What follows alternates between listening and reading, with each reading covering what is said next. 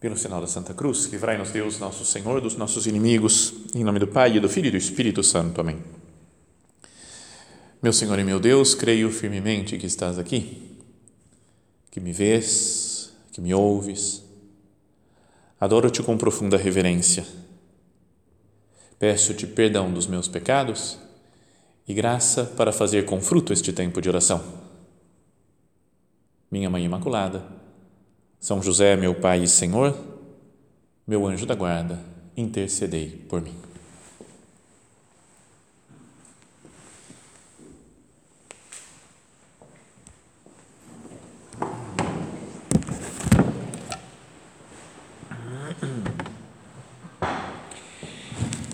Queria começar a nossa meditação de hoje contando algumas histórias da Bíblia várias historinhas, assim, quer dizer, historinhas, são fatos reais, né, de pessoas vivas da história da Bíblia. A primeira era de um cara chamado Samuel, que talvez vocês conheçam. Né? De Samuel, ele foi um homem importante lá no Antigo Testamento, porque foi ele que escolheu, Deus é que inspirou ele para escolher o rei Davi. Né? Falou, você, ele que falou, Davi, você vai ser o novo rei de Israel. Então tinha uma grande importância, né, o Samuel. E a história dele, ele, a mãe tinha rezado para ter ele, a mãe não conseguia ter filho, rezou, aí ele nasceu. Então ela falou: Eu vou consagrar meu filho para Deus. Vou levar ele lá no templo de Jerusalém e ele vai ficar morando lá no templo. Não, não tinha o templo ainda, né, mas era no, no lugar onde, mais sagrado lá de Jerusalém. E então, ficava morando lá junto com ele, tomando conta dele, quando ele era pequeno ainda, o sacerdote lá do, né, do, de Deus, que era o Eli. O cara não era grande coisa, não, esse Eli, né? ele era meio, ah, gente boa, mas meio fraco. Então aconteceu aquela cena lá que diz assim: ó, o jovem Samuel servia ao Senhor sob as ordens de Eli. Então ele ia fazer, o Eli ia mandando, ele ia fazendo as coisas. Naquele tempo, a palavra do Senhor era rara e as visões não eram frequentes. Certo dia, Eli estava dormindo no seu quarto. A lâmpada de Deus ainda não tinha se apagado e Samuel estava dormindo no santuário do Senhor, onde se encontrava a arca de Deus. Lá no lugar mais sagrado, assim estava dormindo o Samuel. Então o Senhor chamou Samuel, Samuel. Chamou ele Deus falando, chamando Samuel durante a noite. Então ele falou: Estou aqui. Respondeu e correu para junto de Eli. Foi lá. Então, Eli, o que, que você quer de mim? E ele falou: Eu não te chamei, não. Volta a dormir. Aí ele voltou. Chegou lá. Foi dormir outra vez. De novo, Deus falou: Samuel, Samuel. Aí ele saiu correndo outra vez. E aí, Eli, Eli, pode falar: O que é que você quer? O que você está me chamando? Falou, não estou te chamando, cara. Você está louco? Não são palavras da Bíblia exatas, assim, textuais, né? você está louco. Mas volta para o seu canto lá, assim, volta e volta a dormir. E então, que a terceira vez aconteceu isso, Samuel, Samuel, ele foi correndo outra vez até o Eli, e então fala assim: Eli compreendeu então que era o Senhor que estava chamando o menino, que era Deus que estava querendo falar com ele.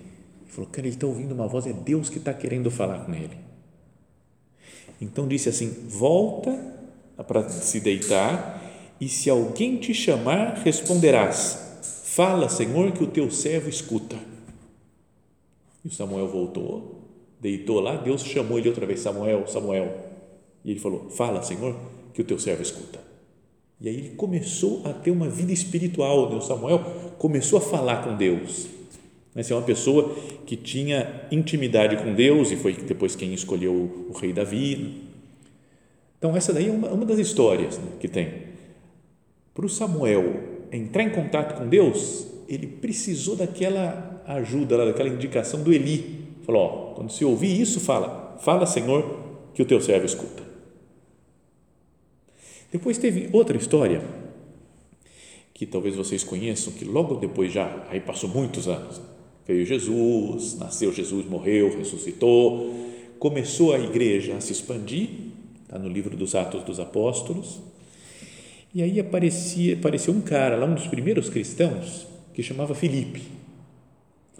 E ele, um dia, inspirado pelo Espírito Santo, foi até um lugar onde estava um cara numa carruagem, um etíope, lá da Etiópia, que ele estava lendo uma passagem da Bíblia do profeta Isaías. E aí o Felipe chegou perto dele e falou: O que, que você está lendo? Ele falou: Livro do Isaías. Você está entendendo isso aí? Não. Estou lendo, mas não tem ninguém que me explique. Aí o Isaías falou: Não, o Isaías, não, o Isaías já tinha morrido, já tinha escrevido. Quem? O Felipe falou: Vem aqui, vamos conversar então. Então, a partir lá do profeta Isaías, começou a explicar, foi falando as coisas, falou de Jesus para ele, e o cara se converteu naquela conversa, batizou, foi batizado e depois voltou para a Etiópia. E lá pregou o cristianismo, né? Então começou o cristianismo na África, graças a isso daí, né? Esse Filipe, que depois ele era casado, tinha filhos, é? e ele encontrou o etíope, conversou com ele, explicou a Bíblia para ele e o cara se converteu. Também esse outro, nesse etíope, para se encontrar com Deus, ele teve alguém que ajudasse ele.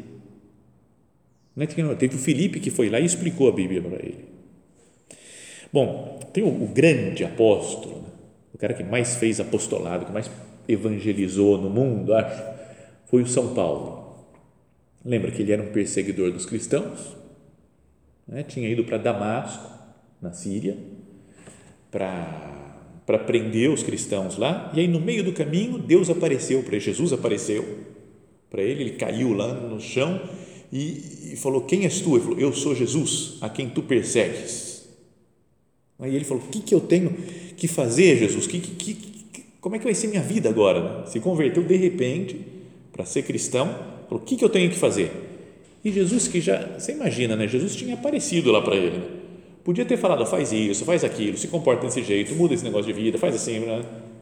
Ele falou: entra na cidade de Damasco, ele estava entrando, entra na cidade e lá vão te dizer o que você tem que fazer.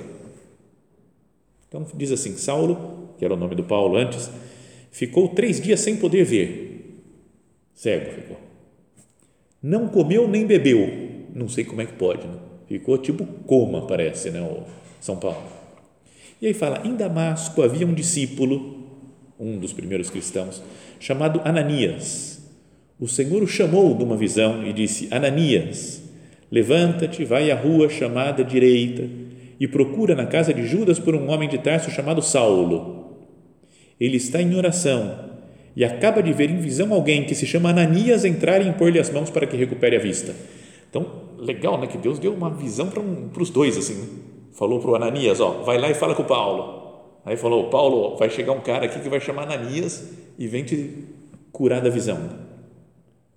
Então o Ananias até assustou, falou, mas não é esse o homem que veio para prender todo mundo aqui em Damasco?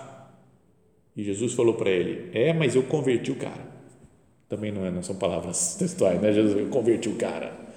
Mas ele mudou mesmo. Então, chega o Ananias, entrou na casa, onde estava o São Paulo, impôs as mãos e falou: Saulo, meu irmão, o Senhor Jesus que te apareceu quando vinhas pela estrada, mandou-me aqui para que tu recobres a vista e fiques cheio do Espírito Santo. Imediatamente caíram dos olhos de Saulo como que escamas e ele recobrou a vista. Em seguida levantou-se e foi batizado.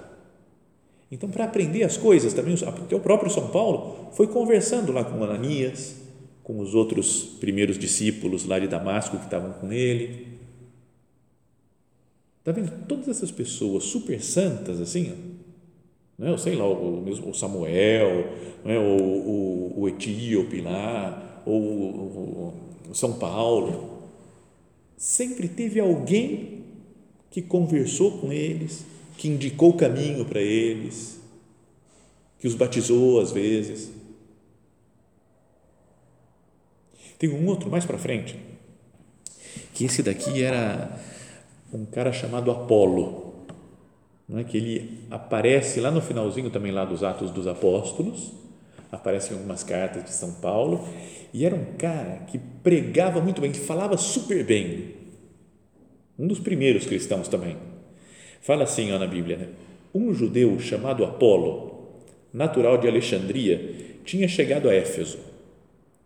E lá em Éfeso estava, tinha ficado lá o São Paulo, mas depois ele tinha saído e deixou lá um casal de amigo deles, de amigos do, do São Paulo, o Áquila e a Priscila, eram os dois amigos de São Paulo. Eles trabalhavam juntos. Aí um dia fala que eles tinham, ele tinha recebido instrução esse Apolo, é muito nome, né? Não sei se está dando para captar tudo assim. Mas o Apolo estava lá pregando, tinha recebido instrução no caminho do Senhor e com muito entusiasmo falava e ensinava com exatidão a respeito de Jesus. Embora só conhecesse o batismo de João, ele não estava muito por dentro da doutrina da, igreja, de tudo que Cristo falava. Então ele começou a falar com muita convicção na sinagoga. Ao escutá-lo, Priscila e Áquila acolheram-no e expuseram-lhe o caminho de Deus com maior exatidão. Então era um casal, Priscila e Áquila, é que falaram: vem cá, Apolo, ó, o negócio de Jesus, ó, tá legal que você está pregando, mas tem mais isso, isso, isso, isso, isso, isso, isso. Então aí foi, aí o Apolo saiu pregando para todo canto, foi para uma cidade, mandaram para outra, para outra, convertendo um monte de gente também. Tá vendo? Então, queria que a gente pensasse aqui, né, ao escutar essas histórias da Bíblia, que Deus tem uma missão para cada pessoa. Tem que ele espera né, uma, uma, uma santidade, né, uma vida cristã profunda de cada um. Mas para isso ele conta com outras pessoas. Por que será, né? É vontade de Deus que seja assim. Ele poderia, se ele quisesse, aparecer para todo mundo, né? Aparece para cada um de nós, nem precisava vir aqui, né? Cada um no seu quarto, Jesus aparece. O eu não sei se faz esse barulho quando aparece Jesus, não é só um efeito sonoro. Assim. Mas vem Jesus, já pensou? Aparece e fala: ó, de você eu quero isso, isso, isso, isso. Parece até que ia ser mais fácil para nós, né? mas por algum caminho misterioso, por alguma razão misteriosa, Jesus não faz assim. Ele coloca outras pessoas na nossa vida para que essas pessoas indiquem o caminho para nós. Assim fez o Eli com Samuel, fez o Felipe com o etíope, fez o Ananias com São Paulo, né? fizeram o Priscila e o Áquila com o Apolo Deus usa essas pessoas. Deus tira a cegueira, né? O Ananias tirou a cegueira do São Paulo. Às vezes a gente está meio cego também no caminho da vida e precisa de outra pessoa que nos alerte de fora, fala, não vai por aí, que está errado esse caminho. Fala que eles explicam as escrituras, né? Priscila e Aquila fizeram isso com Apolo, o Felipe fez isso com o etíope, explicar a palavra de Deus não é verdade que a gente precisa de alguém que nos, nos ajude, nos ensine um pouco mais sobre a palavra de Deus, nos ensine a fazer oração. Não é? Ou ajudar a se conhecer melhor, a conhecer a vontade de Deus para nós. Que bom seria né, se nós tivéssemos também alguém assim né, do nosso lado para nos, nos indicar o caminho. Acho que essas pessoas que, que ajudaram aqui que nós falávamos, eles não tinham muita ideia né, do que, que, ia acontecer. Imagina o Ananias, viu Saulo lá se convertendo, falou, pô, beleza, né, vou ajudar o cara, né? se converteu. Mas não tinha ideia de como, como São Paulo ia ser São Paulo, né? ia, ia pregar para tanta gente. Ele fez uma coisinha lá porque Deus falou e aquele negócio vai se desenvolvendo, vai crescendo. Viram São Paulo, o etíope lá foi pregar na África. O conselho que o Eli deu para o Samuel fez com que ele depois escolhesse o rei Davi, inspirado por Deus. Tem outra história, essa não é da Bíblia, não, é de um outro cara, também desconhecido polonês. Não sei se vocês já ouviram falar. ele chama Jan Tiranovsky. Acho que não, não é super conhecido o Jan Tiranovsky. Então, era um cara que ele acho que foi soldado no começo do século passado, né? faz uns 100 anos mais ou menos isso. E ele, é, não sei se teve que lutar em alguma guerra, mas depois chegou um momento da vida que ele falou que ah, eu tenho, tenho que me dedicar mais a Deus, fazer mais coisa por Deus. Mas também não queria ser padre, né? não era um negócio dele ser padre. Então ele ficava lá rezando, lendo, estudando, lendo Vida dos Santos. Ele leu São João da Cruz, e ele gostava muito.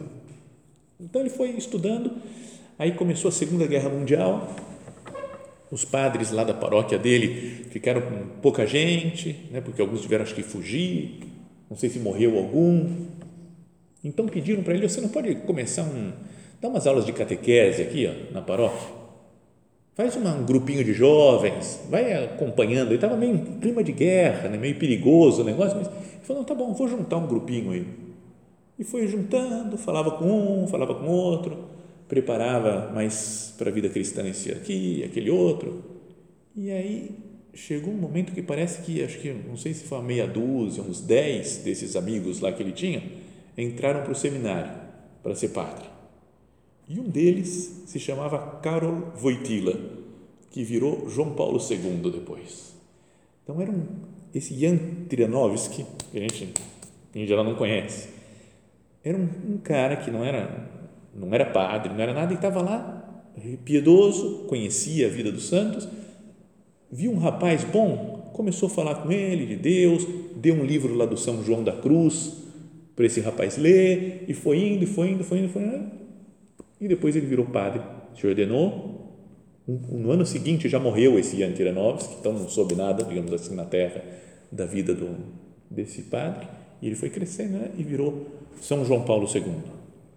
E o Papa João Paulo II dizia que tinha sido esse Jan Tiranovsky o seu primeiro diretor espiritual. Então, isso que a gente queria que ficasse essa ideia aqui, né? pensando nessas histórias todas que a gente contou da Bíblia e do João Paulo II, a importância de ter alguém que nos dirija, que nos guie no caminho de Deus o Samuel para fazer coisas grandes, o São Paulo para fazer coisas grandes, o Apolo ou o João Paulo II. Todos esses tiveram alguém que falou: ó, vai por aqui,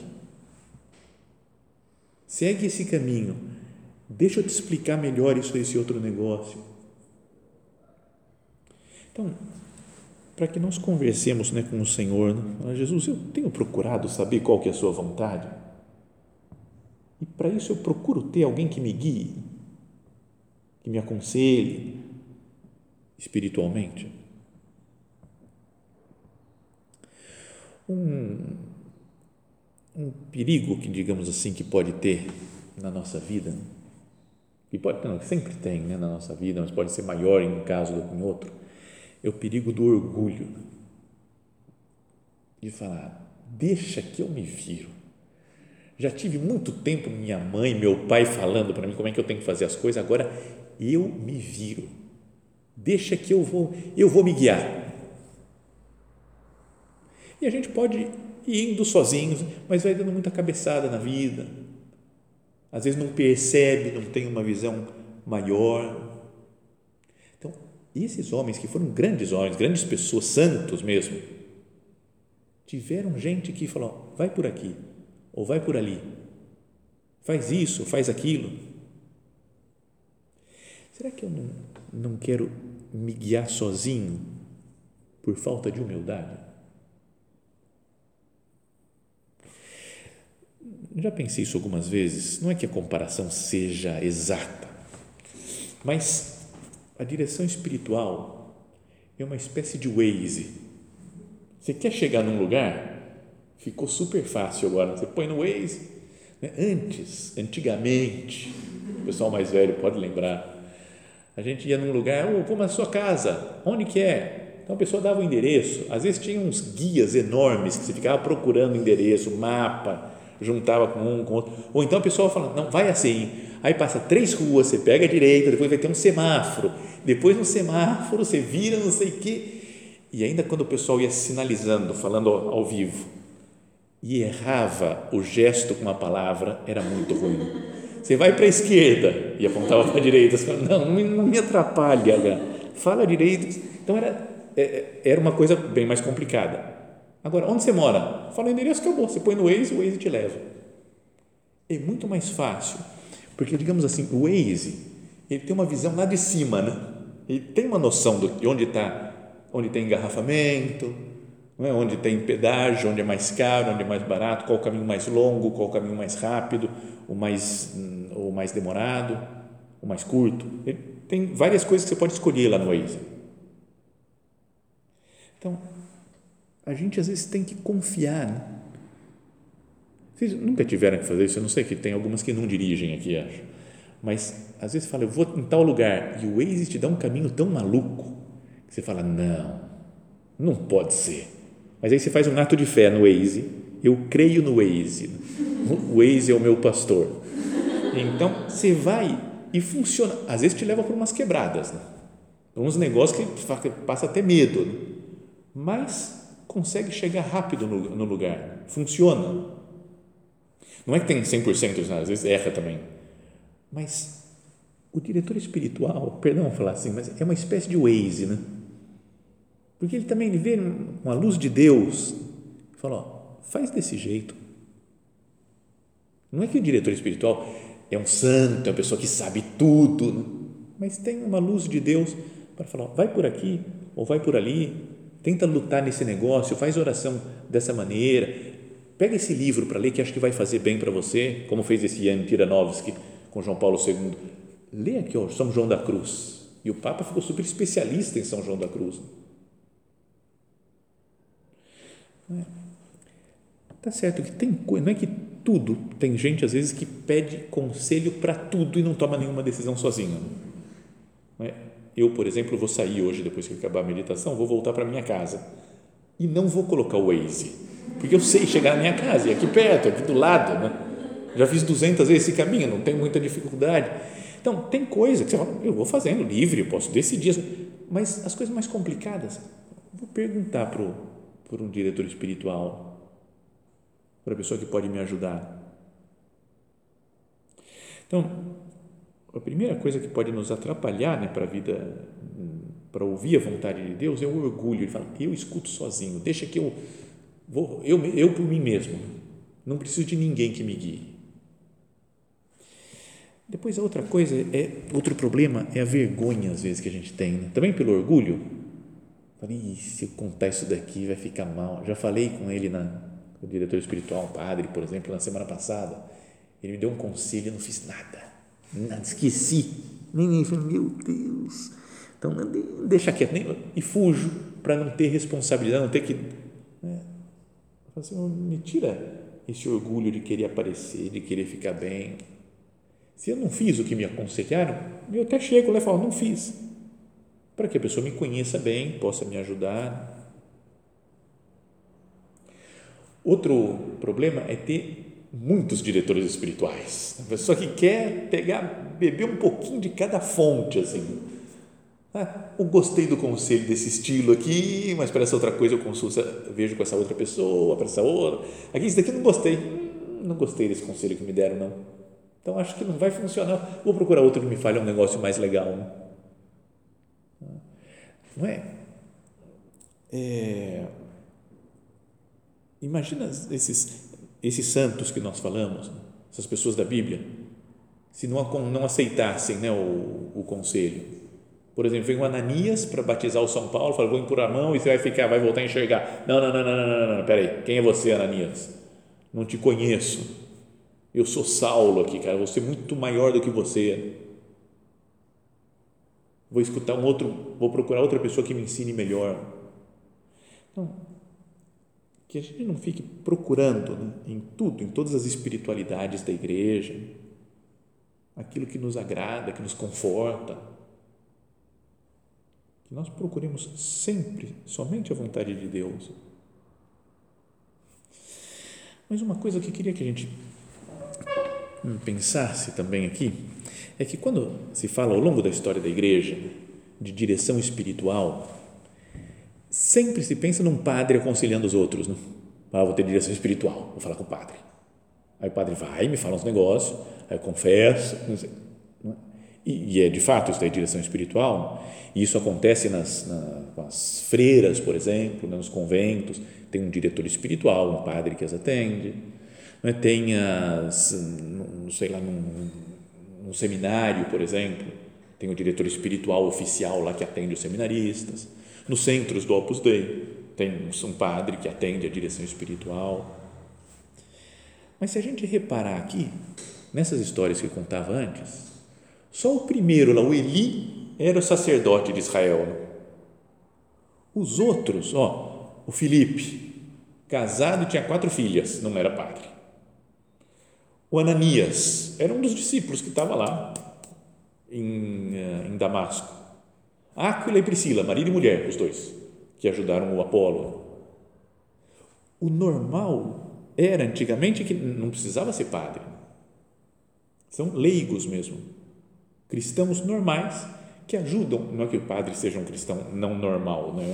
é normal também, mas um, um cristão que não é padre, cristão fiel, que tem uma vida espiritual, que procura crescer na vida interior, pode ajudar espiritualmente as outras pessoas que estão do seu lado fazer uma verdadeira direção espiritual, sem chamar assim, encontro com a minha amiga e vou falar assim, agora eu vou fazer uma direção espiritual com você.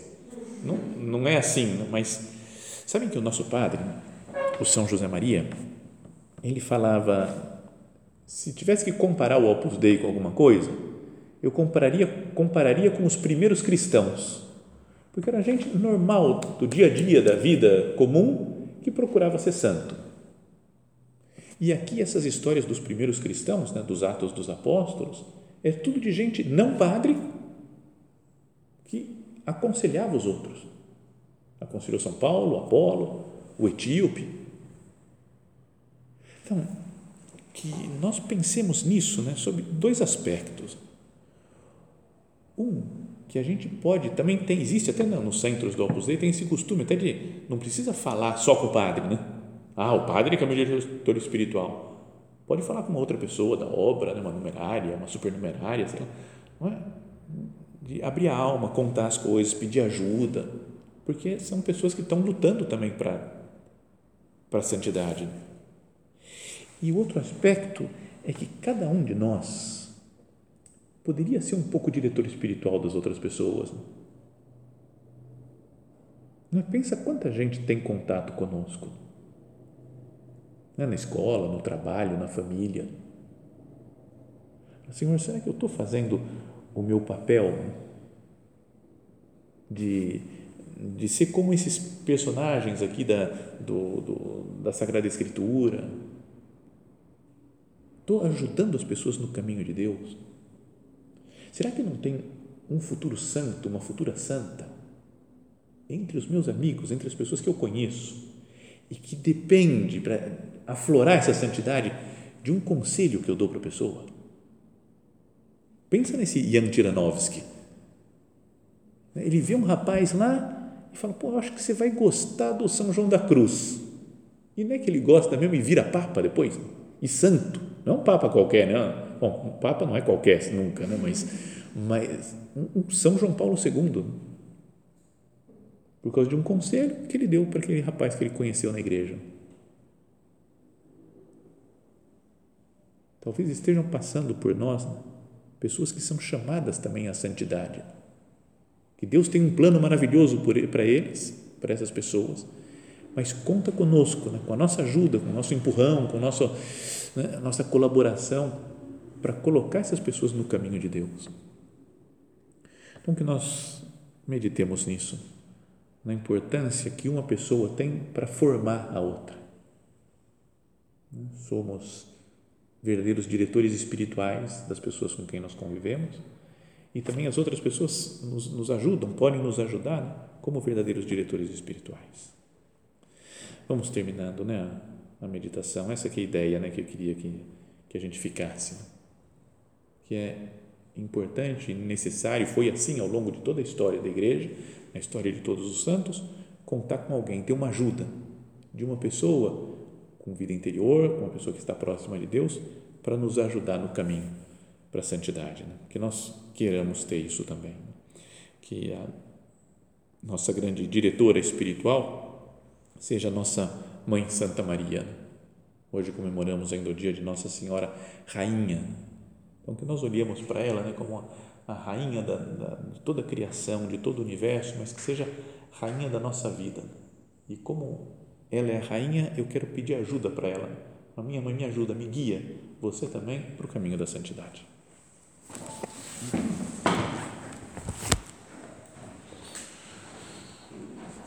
Dou-te graças, meu Deus, pelos bons propósitos, afetos e inspirações que me comunicaste nesta meditação. Peço-te ajuda para os pôr em prática. Minha Mãe Imaculada, São José, meu Pai e Senhor, meu anjo da guarda, intercedei por mim.